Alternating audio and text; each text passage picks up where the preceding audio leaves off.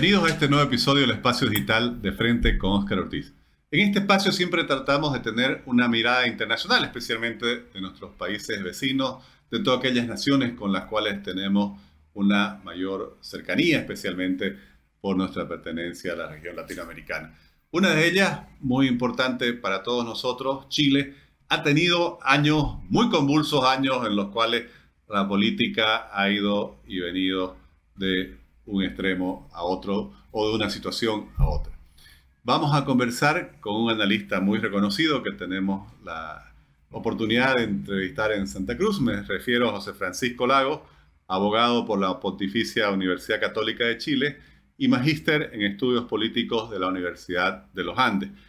Se desempeña actualmente como director ejecutivo del Instituto Res Pública. Muchas gracias, querido José Francisco. No, Oscar, muchas gracias a ti por la invitación. Un gusto estar acá. Bueno, ¿cómo está Chile? Ha tenido un proceso constituyente eh, que realmente viene dando sorpresas para todos los lados, creo, y, está siendo seguido además por toda Latinoamérica, creo yo, y supongo que por otras regiones también. Bueno, es un proceso que, que ha resultado ser muy interesante porque, porque en el fondo toda esta, toda esta idea constitucional parte después de, de la crisis social que hubo el a partir del 18 de octubre del 2019, donde mucha gente salió a manifestarse por distintos temas. Y la respuesta de la política fue cambiemos la constitución, que tenía una carga histórica importante, quizás no tanto en su, cuanto a su contenido, pero sí en cuanto al simbolismo eh, que fue hecha en el gobierno militar y todo, todo lo, que, lo que había pasado ahí. Y, lo que pasó es que nos embarcamos en un proceso que, resultó fallido y resultó escandalosamente fallido. Eh, en el sentido que, fue una verdadera farra política, por así decirlo. La izquierda tenía la mayoría completa, o sea, pudo hacer y deshacer lo que quiso el texto constitucional. Una de las reglas de, ese proceso era la hoja en blanco, es decir, era borrón y cuenta nueva, escribíamos todo desde cero y, la izquierda chilena pudo escribir lo que quiso. Y en, eso, en ese escribir lo que quiso, eh, no solamente pasaron una línea, sino que prácticamente en cada uno de los temas iban pasando la línea a tal punto que los chilenos se vieron afectados en algunas medidas por esto. Especialmente ideas que tienen poco arraigo en Chile, no sé, sobre todo la idea de plurinacionalidad, de sistemas de justicia paralelo, eh, de estatización de las principales áreas productivas del país o de las áreas sociales. Eh, y fue una suma que hizo que ese proceso fracasara con un rechazo histórico, porque ahí además se incorporó otra cosa, un, elemento interesante, que se incorporó el voto obligatorio. Eh, el voto obligatorio para todas las personas, porque antes teníamos voto obligatorio, pero había que inscribirse previamente. Y ese voto obligatorio hizo que la participación pasara del 50% al 87% y que moviera completamente la aguja, incluso en las zonas populares. De hecho, las zonas más pobres fue donde más ganó el rechazo al proyecto de nueva constitución. Y eso no solamente terremoteó el proyecto que presentó la izquierda, sino que además terremoteó el proyecto político que habían planteado especialmente los sectores más duros cercanos al Frente Amplio, que además paradójicamente recién habían ganado el gobierno. Entonces, a siete meses de ganar el gobierno, se les cae su ideario político, su proyecto político, y les quedan aún tres años y medio más por gobernar. Se llega a un acuerdo, a un segundo acuerdo político para seguir con el proceso constituyente.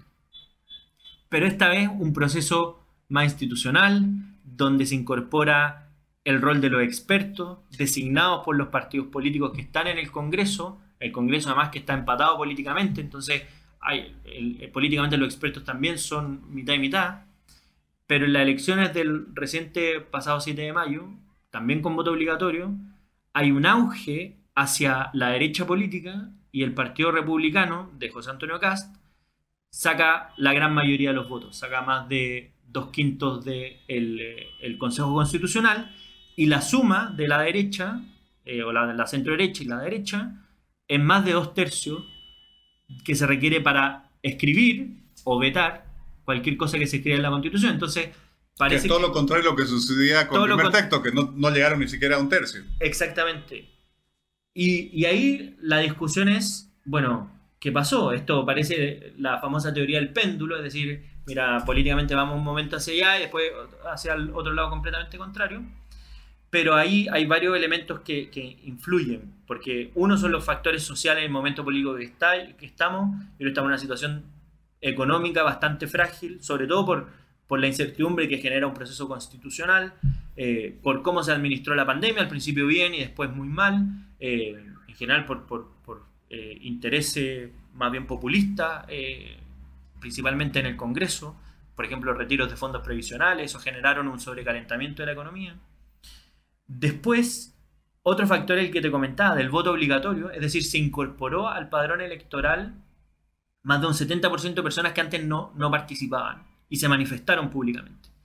Y eso hizo que los partidos ya no se vieran obligados a hablarle a sus nichos movilizados, sino que se vieran obligados a hablarle a todo el país. Y en ese momento de hablarle a todo el país, el gobierno se vio muy disminuido, el gobierno de Gabriel Boric, porque quedó atrapado en su agenda del proyecto fallido de nueva constitución y eh, pudieron, la oposición pudo encarnar mejor la candidatura constitucional y por eso fue el resultado que vimos el sistema. ¿Y cuál es el estado de situación actual del proceso constituyente? Es bien particular porque es un proceso que ha sido tan institucional que no llama la atención de los medios. Antes los medios estaban todos los días en la convención porque pasaba algo pintoresco, por decirlo de una forma elegante, todos los días. O iba alguien disfrazado, o alguien hacía un discurso estrambótico, o algún invitado hacía una cuestión particular. Y esta vez no. Esta vez hay amistad cívica, esta vez se saludan de la mano, eh, van con corbata, cantan el himno nacional, mira como, lo, mínimo que estamos viendo, cantan el himno nacional, hay respeto por el que piensa distinto, y eso hace que sea menos atractivo comunicacionalmente porque, esto funciona. Y, ahora estuvimos en un proceso como de escucha ciudadana, donde las personas podían promover algunos artículos de la Constitución a través de una plataforma digital. Los consejeros escucharon a esas personas y eh, terminó la parte de presentar enmiendas a un borrador que presentaron los expertos constitucionales. Este borrador fue un acuerdo, la gran mayoría de las normas fue aprobada de forma unánime. Es una base razonable, mucho más razonable que el proyecto que fracasó, aunque con, con cosas abiertas, ¿verdad? Como las que, las que no se pudieron poner de acuerdo, las dejaron abiertas para que el Consejo Constitucional las dirimiera.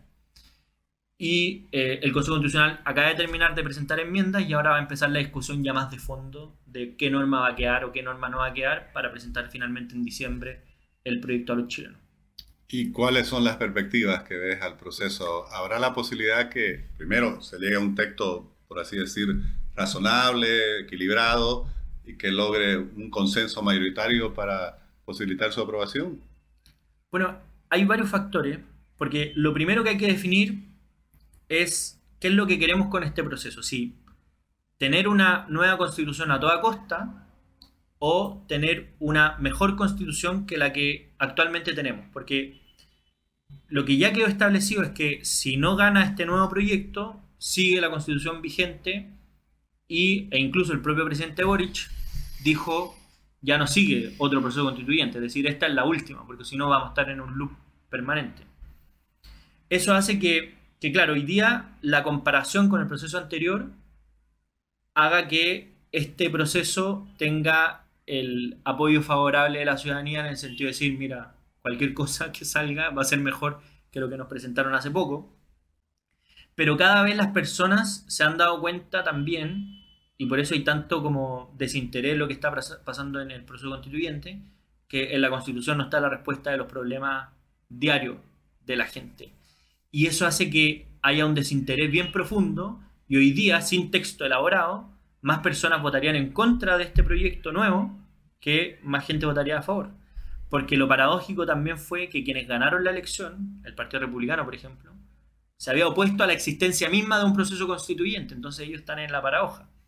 Y ahí la paradoja básicamente está en definir si van a influir lo suficiente para que esto salga una buena constitución para que sea aprobada o que sea una constitución que no llamen a aprobarla y sigamos con la constitución vigente, con lo cual algunos dicen, bueno, mantiene el tema constitucional vivo y va a seguir siendo el tema de la política chilena durante los próximos años.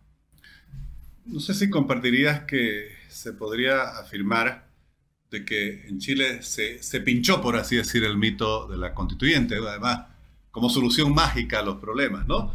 Eh, un mito además recurrente en la historia latinoamericana, pero que en los años 2000 se resurgió con mucha fuerza con el socialismo del siglo XXI. Nosotros mismos, Venezuela, Ecuador, Bolivia, los gobiernos vinculados a esta ideología lo impulsaron con mucha fuerza. Después hemos visto que con la constitución siguen los problemas y ni quienes la impulsaron hablan de ella y peor la respetan. Eh, en Chile sucedió algo, pero Chile en, otros países se llegó a aprobar, digamos. En Chile ni siquiera se aprobó esa propuesta. Yo creo que, está pasando precisamente eso, que, que la gente dejó de confiar en la constitución como la solución a los problemas concretos, sociales, que ven el día a día. Esto fue una salida institucional de los políticos a la crisis que se vivió el 2019. Hubo otros factores que contribuyeron a resolver la crisis, políticas públicas principalmente.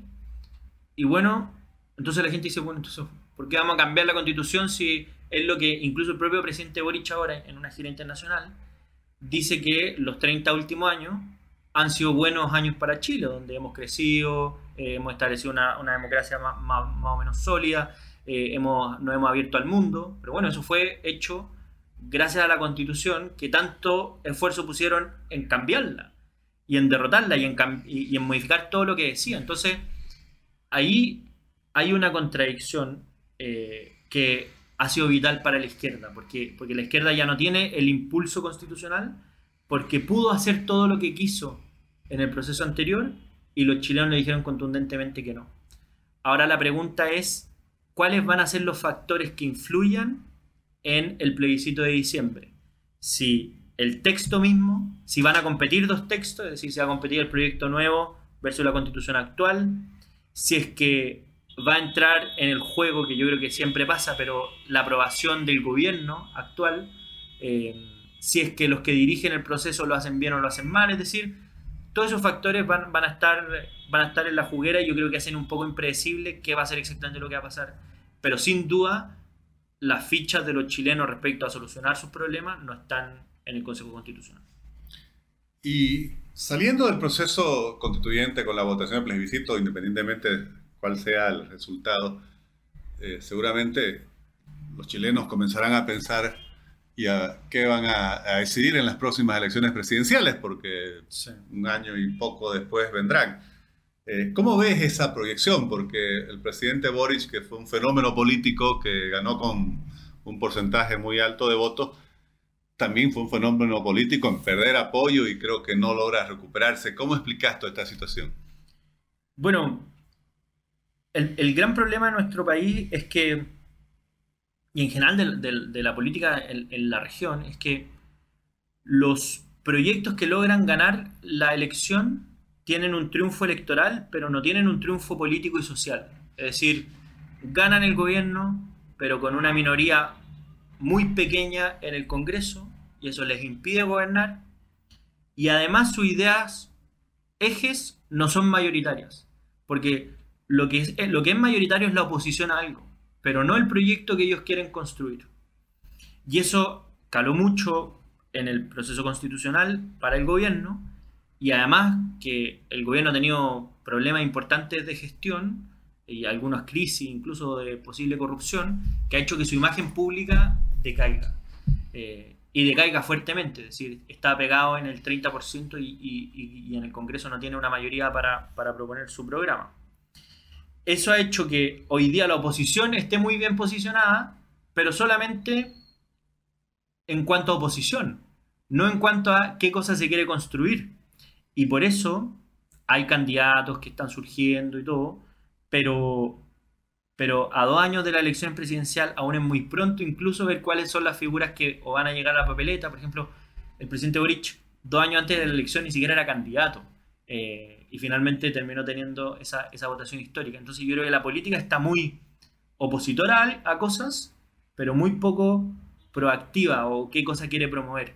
Eh, y yo creo que eso en, lógica actual, lógica redes sociales, eso se fomenta muchísimo y, y hace difícil que proyectos políticos triunfen electoralmente, pero también política y socialmente. Bueno, tu respuesta me parece muy interesante y además siendo director de un instituto denominado República, analizan mucho los temas de la, de la democracia. Ya saliendo no solo del, del, caso chileno, pareciera que la situación y la explicación que nos da sobre, yo diría, la crisis que vive la, la democracia moderna en Latinoamérica, pero incluso en países eh, avanzados, Europa, los Estados Unidos, tiene esa gran contradicción de proyectos que son exitosos electoralmente, pero a los pocos meses eh, ya están totalmente desgastados y, obviamente la gente queda frustrada tan pronto y estamos, por así decir, de, periodo constitucional en periodo constitucional cambiando de un lado a otro y como que hay un malestar que no se logra superar. Sí, yo, creo que eso está muy influido por, por cómo las personas se están relacionando con el mundo. Y, las principales dos relaciones que uno tiene con la vida común es en el mercado y en la política. La relación que la gente tiene hoy día en el mercado es una relación de inmediatez, de un aumento del poder adquisitivo impresionante, especialmente en nuestros países, donde podemos decidir hoy comprar algo en China y nos va a llegar en los pocos días. Eh, y en cambio en la, en la, en la democracia tenemos la obligación de ponernos de acuerdo y que muchas veces dentro de ese proceso vamos a tener que hacer cosas que no nos gustan. Y esa combinación ha sido muy difícil de institucionalizar para los partidos políticos, porque los partidos políticos históricamente lo que hacían eran definir un ideario y, claro, incluir cierta gente con ese ideario, pero excluir también personas que no tengan ese ideario. Hoy día las personas, como tienen esta relación de inmediatez, ya no se están moviendo por ideales o por idearios más bien, sino que se están moviendo por causas concretas. Y esas causas, por ejemplo, el ecologismo, eh, el indigenismo y, la causa que sea, hace que incluso en términos clásicos, en el, en el parámetro ideológico, puedan llegar a ser contradictorios. Entonces en Chile vimos el caso que personas que habían votado por Gabriel Boric votaron a consejeros constitucionales republicanos porque en ese momento entregaban cosas distintas. En algún momento valoramos más ser oposición y en otro valoramos más que haya orden, que haya estabilidad y, las personas se están moviendo por esas causas. Y eso hace que los partidos simplemente tengan su auge cuando establezcan de mejor manera que no quieren, qué cosas no les gusta, pero a la hora de construir o se están transformando en un verdadero equeco que implica que suma cosas muy distintas sin una identidad política real, concreta, porque eso ya hoy día está convocando cada vez menos personas. Ahora, en eso que describís que es muy, muy, muy real, eh, obviamente es casi imposible que haya eh, organizaciones como los partidos políticos que conocíamos, que siempre se han considerado base de la democracia, o incluso los liderazgos como referente a la sociedad. Parece que todo es efímero, algunos hablan de la sociedad líquida, bueno, ¿y cómo enfrentar estos desafíos y seguir preservando la, democracia representativa y consolidando sus instituciones? Bueno, lo primero es no renunciar a intentarlo, porque pareciera que los partidos políticos ven esta realidad y, se dieron por vencidos, como que ya no intentan modificar la opinión pública, sino que ser meros intérpretes de lo que está pasando en la sociedad. Yo creo que eso es un error. Y con los liderazgos lo mismo, los liderazgos no son voceros de lo que está pasando en el momento, los liderazgos quieren influir y los liderazgos se miden precisamente si logran o no logran influir en el entorno político. Y, este afán por simplemente ser popular o incluso ser popular no para, toda la población, ser popular en un mundo propio, solo con un nicho, hace que esa renuncia a modificar lo que esté pensando en la sociedad haga que sea más difícil eh, tener este tipo de liderazgos como los que conocíamos antes, ¿verdad? Estadista. Yo hace poco estuve, te comentaba, estuve conversando con, el Nobel de la Paz y expresidente de Polonia, Lech Walesa, y le pregunté precisamente cómo lo hizo él, porque muchas veces el gran desafío de los líderes es trabajar incluso frente a la incomprensión de los propios seguidores o de los propios partidarios. Y el gran desafío que enfrentan los líderes, a veces tienen que negociar y las bases no están de acuerdo. Y me decía, bueno, es que a mí me eligieron líder, no me eligieron vocero. Si querían un vocero, bueno, hagan una encuesta y, manden a alguien. Pero yo quería influir y yo pensé que era lo más adecuado en ese momento. y si les gusta bien, y si no, elijan a otro, pero para eso tenemos un proceso, para eso tenemos elecciones, y por eso la democracia se llama representativa y no simplemente mayoritaria. Pues si fuera simplemente mayoritaria, entonces la democracia ya debería dejar de ser institucional y simplemente encuestemos cada cierto tiempo a la gente y hagamos lo que dice la encuesta. Pero eso evidentemente se aleja del espíritu que todos querríamos. José Francisco, me parece interesantísimo tu análisis, te agradezco muchísimo. Y no quisiera terminar esta conversación sin pedirte que nos comentes qué hace el Instituto República, porque desde este espacio impulsamos distintas iniciativas de la sociedad civil y nos gustaría ver el ejemplo de ustedes en cuanto a participación ciudadana. Bueno, nosotros llevamos 12 años trabajando en Chile, eh, tenemos un, equipo de 16 personas eh, que trabajan full time en República y, hemos, hemos, podido hacer talleres de, de, liderazgo a lo largo del país, pero nos dedicamos básicamente a, a tres cosas. Uno, a la difusión de ideas, publicando libros, participando en programas, escribiendo columnas. Eh, segundo, a la, a la, promoción de nuevos liderazgos, que eso es bastante difícil en tiempos donde se requiere compromiso, eh, compromiso constante, permanente, eh, y, bueno, que a veces juega con la incomprensión de los pares. y tercero, también nos, nos preocupamos de, hacer talleres de liderazgo a personas que, eh, que, están interesadas en estos temas porque nos interesa promover mucho el servicio público. Bueno, felicidades por ese trabajo y muchísimas gracias y nuevamente agradecido por la oportunidad que nos das de poder tener esta conversación. muchas gracias a ustedes por invitarme. Gracias.